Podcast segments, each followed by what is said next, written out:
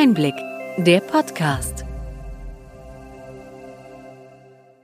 Sie hören den Einblick-Podcast, den Podcast für den tieferen und dennoch knackigen Einblick in die relevanten Ereignisse des Gesundheitswesens der vergangenen Woche vom Gesundheitsmanagement der Berlin Chemie. Heute ist der 7. Oktober 2022.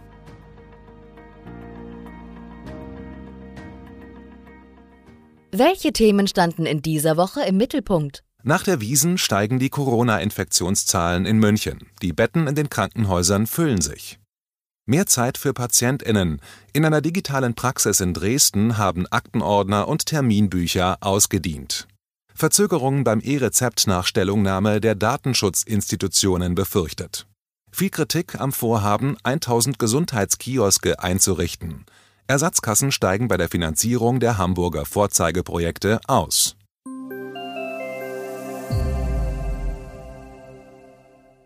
Womit starten wir? Goldenes Oktoberwetter. Doch bald wird sich der Herbst mit kühleren Temperaturen präsentieren. Mit dem Oktober beginnt auf der Nordhalbkugel die Grippesaison. Wie die Grippewelle in diesem Jahr ausfallen wird, ist nach zwei Pandemiejahren unklar.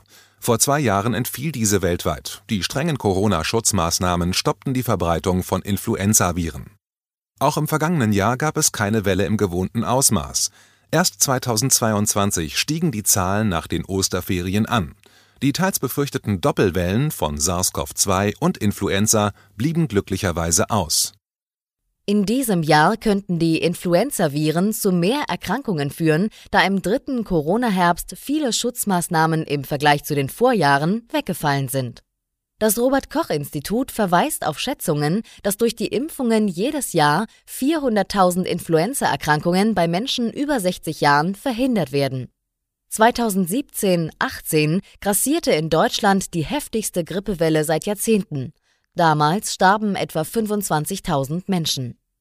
Covid-Impfungen können mit der Vorsorge gegen andere Erreger kombiniert werden, wenn diese mittels Totimpfstoff erfolgen, so die Empfehlung der Ständigen Impfkommission STIKO. Wie diese abgerechnet werden können, finden Sie im Link zum Beitrag der Ärztezeitung in den Show Notes.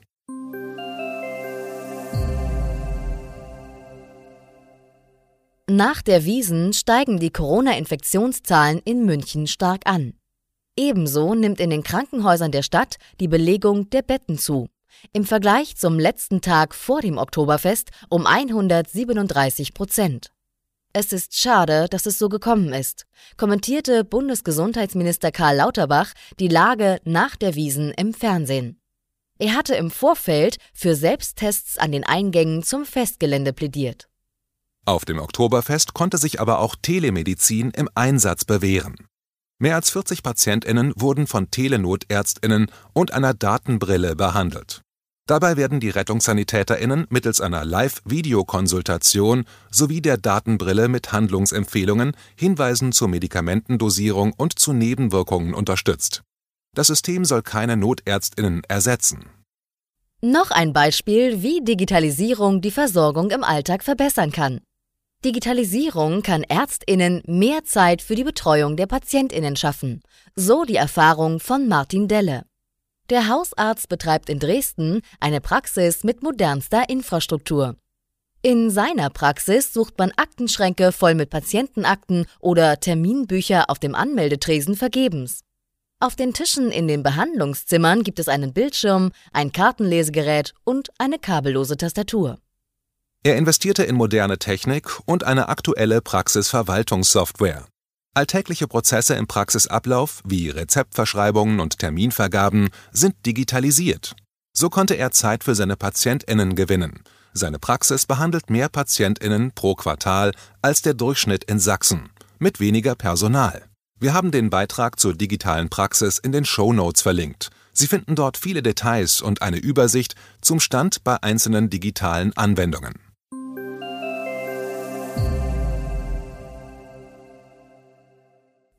Positive Erfahrungen wie die digitale Praxis in Dresden können nur möglich werden, wenn die Technik sich für Massenanwendungen eignet. Ärztinnen hatten eine digitale und alltagstaugliche Lösung für das E-Rezept gefordert. Die vorgesehene E-Rezept-App der Gematik ist nicht massentauglich, da die Anwendung sehr kompliziert ist. Die Gesellschafterversammlung der Gematik hatte deshalb beschlossen, dass die Übermittlung von E-Rezepten mit der elektronischen Gesundheitskarte EGK ermöglicht werden soll. Der Bundesdatenschutzbeauftragte und das Bundesamt für Sicherheit in der Informationstechnik haben gegenüber der Gematik für die Nutzung der EGK Bedenken angemeldet. Konkret kritisieren die DatenschützerInnen, dass eine E-Rezepteinlösung ohne Identitätsprüfung in der Apotheke zu Missbrauch führen könnte in Gesprächen zwischen Bundesgesundheitsministerium, Gematik und den beiden Datenschutzinstitutionen soll nun eine Lösung gefunden werden. Durch die Verhandlungen wird sich der Einsatz der EGK bei der Übermittlung von E-Rezepten deutlich verzögern. Patientinnen mit einem hohen Medikamentenbedarf sollen künftig sicherer behandelt werden. Die neue digital unterstützte Versorgungsform ADAM wurde im Rahmen eines Innovationsfondsprojekts von der Barmer Krankenkasse und der Kassenärztlichen Vereinigung Westfalen-Lippe KVWL entwickelt. Die Anwendung für ein digital unterstütztes Arzneimitteltherapiemanagement schützt PatientInnen, die gleichzeitig fünf und mehr Arzneimittel benötigen, vor unerwünschten und schlimmstenfalls tödlichen Nebenwirkungen. Im Projektzeitraum konnte die durch Neben- und Wechselwirkungen bedingte Sterblichkeit um 10 bis 20 Prozent verringert werden. Wenn Adam flächendeckend eingeführt würde, könnten jährlich bis zu 70.000 Todesfälle vermieden werden.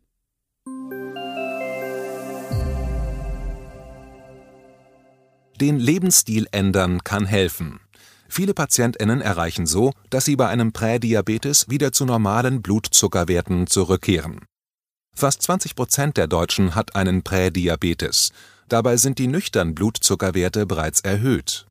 Mit wenig zeitlichem Aufwand und persönlicher Genusskontrolle kann Diabetes vermieden werden. Neue Studien zeigen, dass durch die Lifestyle-Interventionen mehr als 40 Prozent der TeilnehmerInnen eine Rückkehr zu normalen Blutzuckerwerten über fünf Jahre erreichten. Wichtig ist in diesem Zusammenhang, dass mit einem oralen Glukosetoleranztest geklärt wird, ob ein Prädiabetes vorliegt.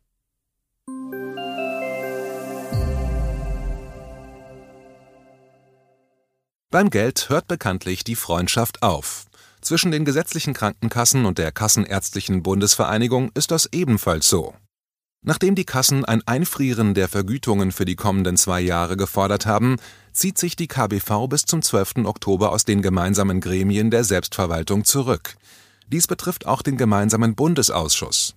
Aus Sicht der KBV sei derzeit keine gemeinsame Basis der Zusammenarbeit erkennbar. Der Vorschlag der Kassen sei nicht nur eine doppelte Nullrunde. Durch die stark angestiegene Inflation handle es sich um eine reale Mittelkürzung für die Praxen von jährlich zwischen 8 und 10 Prozent. Durch den geplanten Wegfall der Neupatientenregelung drohen vielen Vertragsärztinnen teilweise deutliche Honorarverluste. Auch bei der geplanten Krankenhausreform geht es um die Verteilung der zunehmend knapperen Mittel im Gesundheitswesen. Bundesgesundheitsminister Karl Lauterbach hat eine Regierungskommission dazu gebildet, der keine Vertreterinnen der Selbstverwaltung angehören. Die ersten Entwürfe zur Umgestaltung der deutschen Krankenhauslandschaft sollen nur Wissenschaftlerinnen erarbeiten. Die Kommission tagt fleißig und legte als erste Idee vor, dass Krankenhäuser künftig auch Tagesbehandlungen durchführen können. Das gefällt den Krankenhäusern, weniger jedoch den Krankenkassen. Unabhängig von den unterschiedlichen Positionen zu den Tagesbehandlungen wenden sich der GKV-Spitzenverband, die KBV und die Deutsche Krankenhausgesellschaft mit exakt gleichlautenden Briefen an den Chef der Regierungskommission, dass sie nicht mitreden dürfen. Die Selbstverwaltung soll erst bei den Anhörungen für die Gesetzesentwürfe einbezogen werden. Man will aber nicht später Dinge ausbaden, die sich Nichtpraktikerinnen einfallen lassen. Bleibt abzuwarten, ob Karl Lauterbach hier seinen Plan noch ändern möchte. Mit seinem Projekt der 1000 Gesundheitskioske erntet der Bundesgesundheitsminister viel Kritik. Die gesetzlichen Krankenkassen wollen nicht für ein zusätzliches Angebot zahlen, das nicht zu deren Aufgaben gehört. Bei den Gesundheitskiosken handele es sich um Leistungen der öffentlichen Daseinsvorsorge. Besonders die prekäre Finanzentwicklung lasse es nicht zu, dass teure und mitunter redundante Leistungsangebote durch die Kassen finanziert werden. Die Kosten für 1000 Kioske würden sich auf jährlich bis zu 700 Millionen Euro belaufen. Auch Ärztinnen und Apothekerinnen haben sich deutlich gegen die Gesundheitskioske in Position gebracht Schlechte Nachrichten aus Hamburg für den Minister. Dort haben die drei Ersatzkassen Barmer, Techniker und DRK angekündigt, dass sie zum Jahresende aus der Finanzierung der Gesundheitskioske aussteigen werden. Dies, obwohl die Kioske nachweisen konnten, dass sich durch ihr Angebot die Versorgung in den Stadtteilen Horn und Billstedt verbessert hat. Aus dem Hamburger Abgeordnetenhaus ist zu hören, dass die Kassen mit diesem Vorgehen Druck auf Karl Lauterbach ausüben wollen.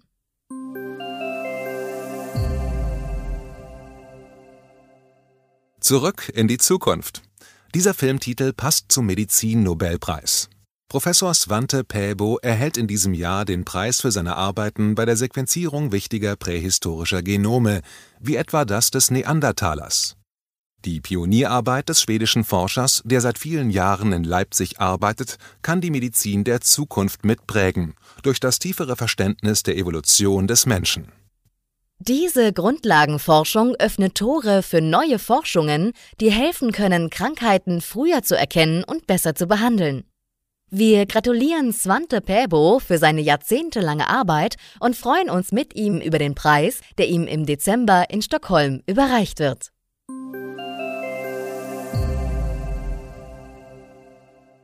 Soweit unser Rückblick. Welche Themen sind wichtig für die kommenden Wochen? Inflation, Energiekrise und die geplanten Entlastungen durch Bundesregierung und Landesregierungen werden auch für Praxen und Apotheken eine wichtige Rolle spielen. Das Gesetz zur Stabilisierung der gesetzlichen Krankenkassen und die damit verbundenen Kürzungen steht in den weiteren Beratungen im Bundestag und Bundesrat im Mittelpunkt. Der dritte Herbst und Winter mit Corona wird in den kommenden Wochen die Diskussion im Gesundheitswesen prägen und natürlich auch die Frage, wie geht es mit der Digitalisierung weiter? Von weiteren Baustellen wollen wir hier und heute gar nicht reden. Es bleibt spannend. Bleiben Sie mit uns gut informiert. Hat Ihnen die breite und bunte Palette an Nachrichten und Informationen gefallen? Gern können Sie unseren Podcast weiterempfehlen. Schreiben Sie uns Ihre Anregungen und Fragen bitte an gesundheitsmanagement at berlin-chemie.de. Sie finden unsere Kontaktdaten auch in den Show Notes.